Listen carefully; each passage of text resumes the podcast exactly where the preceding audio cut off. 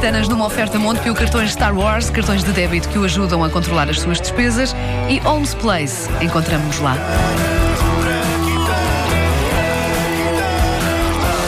Este é um episódio da grandiosa história universal das traquitanas, dedicado não tanto a uma traquitana, mas a um indivíduo que merece todo o nosso apreço. Um vulto, um físico, um matemático, o homem que descobriu as três leis de Newton e que se chamava, por incrível coincidência, Isaac Newton. Realmente ele há coisas que. Ah, giro. Coincidências da vida, quem diria? Isaac Newton é uma personalidade curiosa e, para além da sua inestimável contribuição para a ciência, está rodeado de pormenores que o catapultam para o mito. Eu, uma vez, fui catapultado para o mito, mas falhei e fui de encontro a umas silvas. E fiquei todo picado. Bom, ele descobriu as leis da gravidade. Ah, tu mas... não tens barba, tens picos. Tenho, é isso, é isso. Ah, ok. ainda, ainda os estou a tirar, ainda hoje. Ele descobriu as leis da gravidade, mas lembro-me de, aqui há tempo, já não sei onde, ter ouvido uma pessoa num inquérito de rua, algures, dizer que Isaac Newton tinha inventado a gravidade. O que é fenomenal se pensarmos em acontecimentos anteriores à descoberta de Isaac. Por exemplo, a descoberta do caminho marítimo para a Índia por baixo da gama, Santinho. Obrigado. Em 1497. Foi assim. Então, comandante Vasco da Gama, está tudo a postos? Tudo! Levantar âncora! Mas espera, espera. Eh, Se levantarmos âncora, vamos por aí assim. Ora bolas, tarde demais! Olha, se não descobrimos o caminho marítimo para a Índia, pelo menos, olha, o caminho celeste para a Lua, isso está garantido. pois é. pois é. pois é. Uma pequena dança. É claro que isto é estúpido, não é? Sobretudo porque é uma rábula que enferma de uma falta de lógica interna tremenda. Então quer dizer, o barco não ia por ali acima porque estava ancorado, mas o Vasco da Gama e o resto do pessoal estava lá dentro na maior. Deviam, eh, era estar também acorrentados ao chão. Para não serem levados por falta de gravidade. Pensaste nisso? Se calhar, se calhar tinham esse método. Pois, não interessa. O que interessa reter petizada é que gravidade sempre houve, está bem? Nenhum barco de da Gama foi parar à Lua. Eu fico sempre com medo que haja crianças depois a pôr isto nas redações das escolas. Não, gravidade sempre houve. Isaac Newton simplesmente percebeu como é que a coisa funcionava. E percebeu numa história mítica que envolve uma maçã que supostamente lhe caiu na cabeça enquanto ele descansava à sombra de uma macieira. Ou seja, a história lendária que nos querem vender desde que somos pequenos sobre Isaac Newton é assim.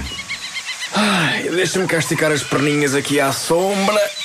Ah, Então, não é que me caiu uma maçã na cabeça? O que me leva desde já a concluir o seguinte: primeiro, qualquer corpo permanece no estado de repouso ou de movimento retilíneo uniforme se a resultante das forças que atuam sobre esse corpo for nula. E segundo, a aceleração adquirida por um corpo é diretamente proporcional à intensidade da resultante das forças que atuam sobre o corpo, tem direção e sentido dessa força resultante e é inversamente proporcional à sua massa. E terceiro,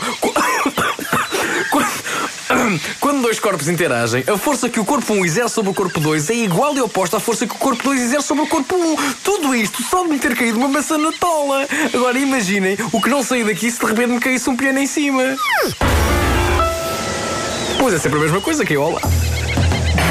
A lenda quer fazer-nos crer que as leis da gravidade de Newton surgiram na sequência do episódio da maçã. Mas vocês sabem que aqui, na grandiosa história universal das traquitanas, nós lutamos pelo realismo e pela credibilidade. Com um bocadinho parvoíce. Também. Por isso, pela primeira vez na história, ouçam o episódio sobre Isaac Newton e a maçã, tal como ele na verdade aconteceu. Então deixa-me cá esticar as perninhas aqui à sombra.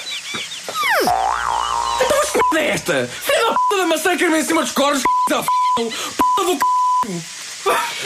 Vai para a tua mãe, maçã da p. Mais assim. Depois de pôr gelo na cabeça, Isaac Newton lá pensou que tinha de haver uma força a agir sobre a maçã para causar a aceleração dela ao cair da árvore, para ela impactar à bruta na científica cabeça dele.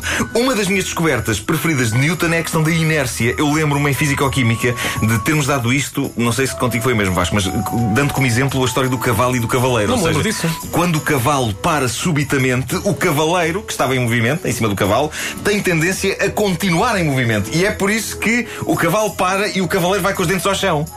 Exceto se o cavaleiro for eu. Porque se o cavaleiro for eu, entramos no domínio da quarta lei de Newton.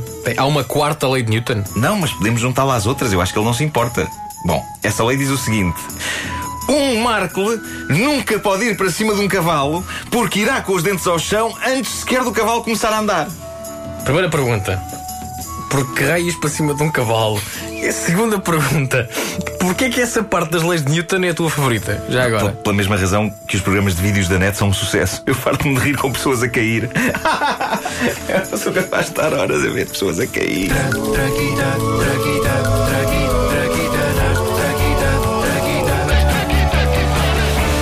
A grandiosa história universal das traquitanas, uma oferta Montepio cartões Star Wars, cartões de débito que o ajudam a controlar as suas despesas e Homes Place. Encontramos lá.